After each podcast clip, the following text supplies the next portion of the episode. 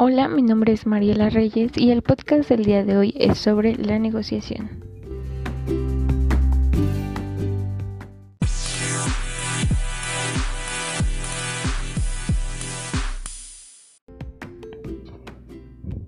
Las habilidades profesionales fundamentales de los gerentes en el siglo XXI deberán ser la formulación de estrategias, la dirección de recursos humanos, la mercadotecnia y las ventas, el manejo de las finanzas y la habilidad de negociación y la solución de conflictos. Los gerentes, más que planificar, organizar, coordinar, dirigir y controlar, se pasan la mayor parte del tiempo negociando, todo y con todos. Y es que probablemente este sea uno de los rasgos característicos de la gerencia contemporánea. Las funciones gerenciales se desarrollan esencialmente en un ámbito negociador. Pero a todo esto, ¿qué es la negociación? Bueno, las negociaciones se pueden definir prácticamente como el proceso que les ofrece a los contendientes la oportunidad de intercambiar promesas y contraer compromisos formales, tratando de resolver las diferencias. La negociación depende de la comunicación. Esto ocurre entre individuos que actúan ellos mismos o como representantes, cada vez que la gente intercambia ideas con la intención de relacionarse. Cada vez que intentan acuerdos, uno de ellos está negociando. El proceso de negociación puede analizarse en tres etapas, la planificación, la negociación cara a cara y el análisis posterior.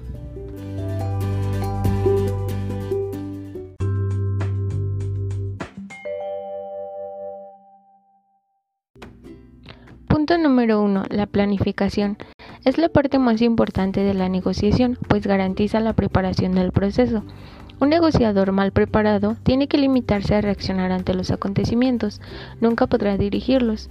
La fase de la planificación es la apropiada para definir lo que hay que conseguir y cómo conseguirlo. Punto número 2. La negociación cara a cara. Los negociadores exitosos se preocupan mucho por su comportamiento. Ellos evitan cuidadosamente el uso de las frases irritadoras como mi oferta es generosa o mi oferta es justa y razonable. Para ello es necesario tener una clara idea acerca del proceso de negociación cara a cara, comenzando por conocer las etapas de dicho proceso y cómo canalizar sus energías durante la misma mediante la aplicación de los diferentes estilos de influencia. Punto número 3. Análisis posterior. En esta etapa se analizan los resultados del proceso, las experiencias adquiridas, las perspectivas futuras y el control o seguimiento de los resultados.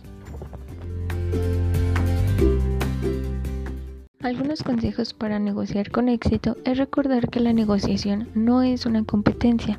Se puede encontrar un mejor trato para ambas partes. Tú tienes más poder del que crees. Busca los límites del poder de tu oponente. Escribe un plan. Nunca decidas en ningún punto a menos que estés preparado para hacerlo. Nunca tengas miedo de negociar, sin importar qué tan grandes sean las diferencias. Escucha sin criticar. No te sientas limitado por la posición o la autoridad. Una vez que hagas tu tarea, debes estar dispuesto a enfrentarlos. No te sientas limitado por los hechos, promedios o estadísticas. Una negociación difícil tiene conflictos. La persona que tiene una necesidad de caer bien está propenso a ceder demasiado. Ponte metas más altas, prepárate para tomar los riesgos. También prepárate para trabajar duro y ser paciente. Prueba a tu oponente. Nunca sabes lo que él está dispuesto a ceder. Toma el tiempo y sé persistente. Para mejorar tus habilidades de negociación y obtener mejores resultados, debes entender qué quiere la otra parte. Cuando lo descubras, podrás valorar qué puntos de encuentro existen. Centrarte solo en la confrontación no soluciona nada. Conoce los puntos fuertes y débiles de la otra parte. Adapta así tus objetivos a la realidad de la discusión. Identifica al máximo responsable. Saber cuál de tus interlocutores tomará la decisión final puede suponer una gran ventaja. Mantén la calma. Una respuesta emocional te impedirá analizar la situación con objetividad y racionalidad. Alcanza un acuerdo. El objetivo de una negociación no es ganar, sino que haya un beneficio para ambas partes. Nadie quiere acabar perdiendo busca un final satisfactorio para todos. Si todas las partes consideran que han cedido en sus pretensiones, es más probable firmar un buen acuerdo y que la relación siga adelante.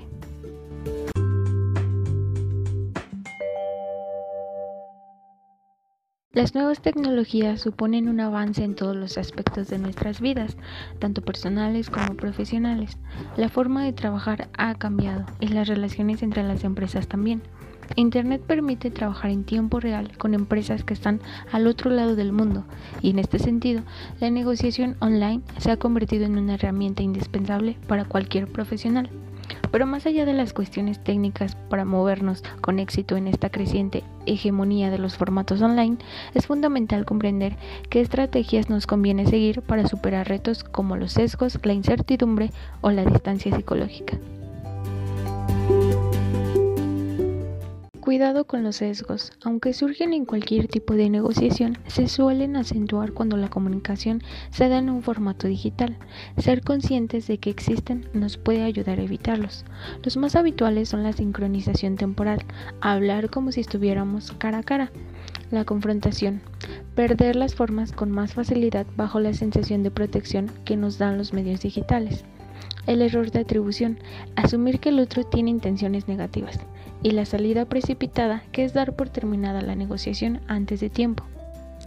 Prepárate a conciencia, analiza las expectativas, los intereses, las fortalezas y toda la información disponible sobre la otra parte.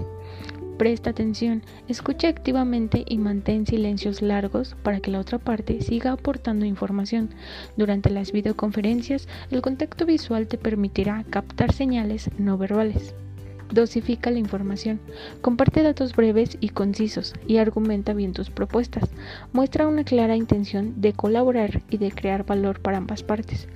Construye una relación de confianza. Analiza el contexto de la negociación y adapta tu comportamiento. Intenta no tardar más de un día en responder, para no generar ansiedad y favorecer una experiencia más colaborativa. Controla la situación. Pierdes el control de una negociación cuando no puedes dominar tus emociones. Vigila tu ego. Continúa la conversación. Seguir hablando es la mejor herramienta posible para cualquier negociación. No te arriesgues con ultimátum o amenaza. Una puerta abierta siempre es mejor que un puente roto. Cierra un acuerdo y revísalo. Construye un pacto concreto y específico en el que se detalle cómo se implementará la solución decidida y cómo se medirá su cumplimiento. Evita a toda costa salir de la negociación antes de tiempo y reduce así el riesgo de futuros conflictos y confusiones.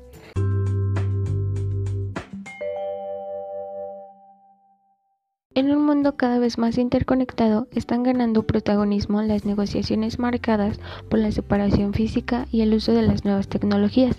Sin duda, los medios que tengamos a nuestro alcance influirán en la calidad de comunicación, en la capacidad de construir una relación fluida y basada en la confianza mutua y, en consecuencia, en el resultado final de la negociación. Los acuerdos internacionales son cada vez más frecuentes, ya que vivimos en un mundo globalizado, con economías emergentes en evolución y no olvidemos con un nivel de competitividad feroz. Con este panorama es completamente normal y lógico que las empresas busquen y encuentren partners internacionales que les ayuden a posicionarse en el mercado internacional, apoyando sus estrategias de ventas.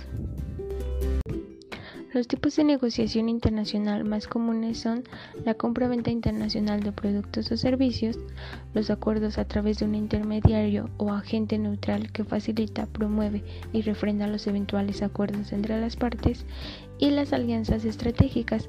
En un nivel más complejo existe un tercer tipo de negociación internacional que se le conoce como alianza estratégica, aquella fusión o sinergia establecida entre dos o más compañías provenientes de diferentes países y que supone la entrada de cualquiera de ellas o de todas en mercados distintos.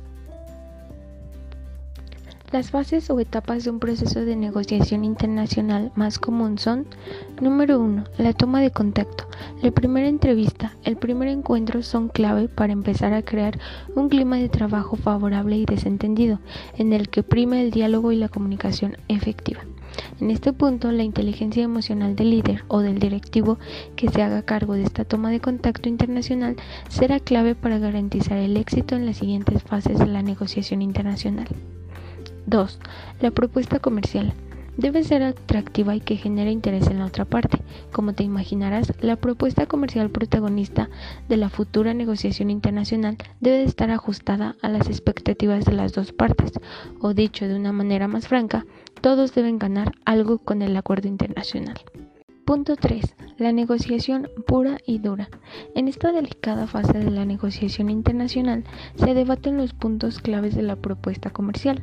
En esta fase es clave la capacidad de comunicación asertiva del directivo y también sus conocimientos sobre su interlocutor y los intereses visibles e invisibles que están defendiendo. Punto número 4. El esperado cierre de la negociación. La última fase del proceso de negociación internacional es igual a la de otros tipos de negociación, cerrar y firmar un acuerdo interesante para ambas partes. Por su complejidad, las negociaciones internacionales suelen estar expuestas a conflictos que pueden surgir durante el proceso.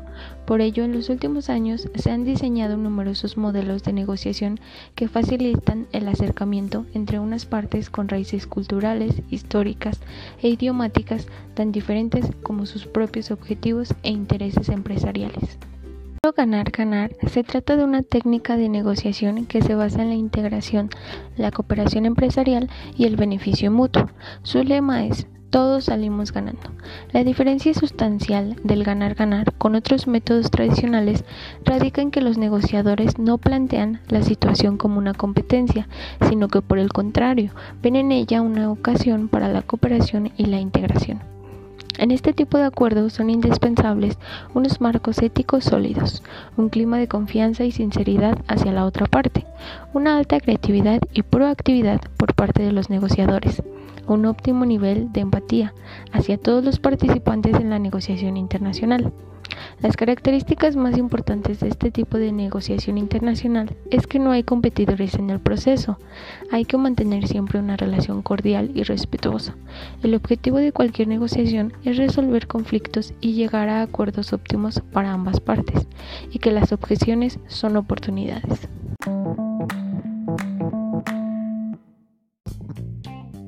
Para concluir con el podcast, recuerda que para hacer efectiva la negociación se requiere una serie de conocimientos y habilidades, tales como conocimiento de su propio negocio, habilidades de relación interpersonal y la tecnología de negociador.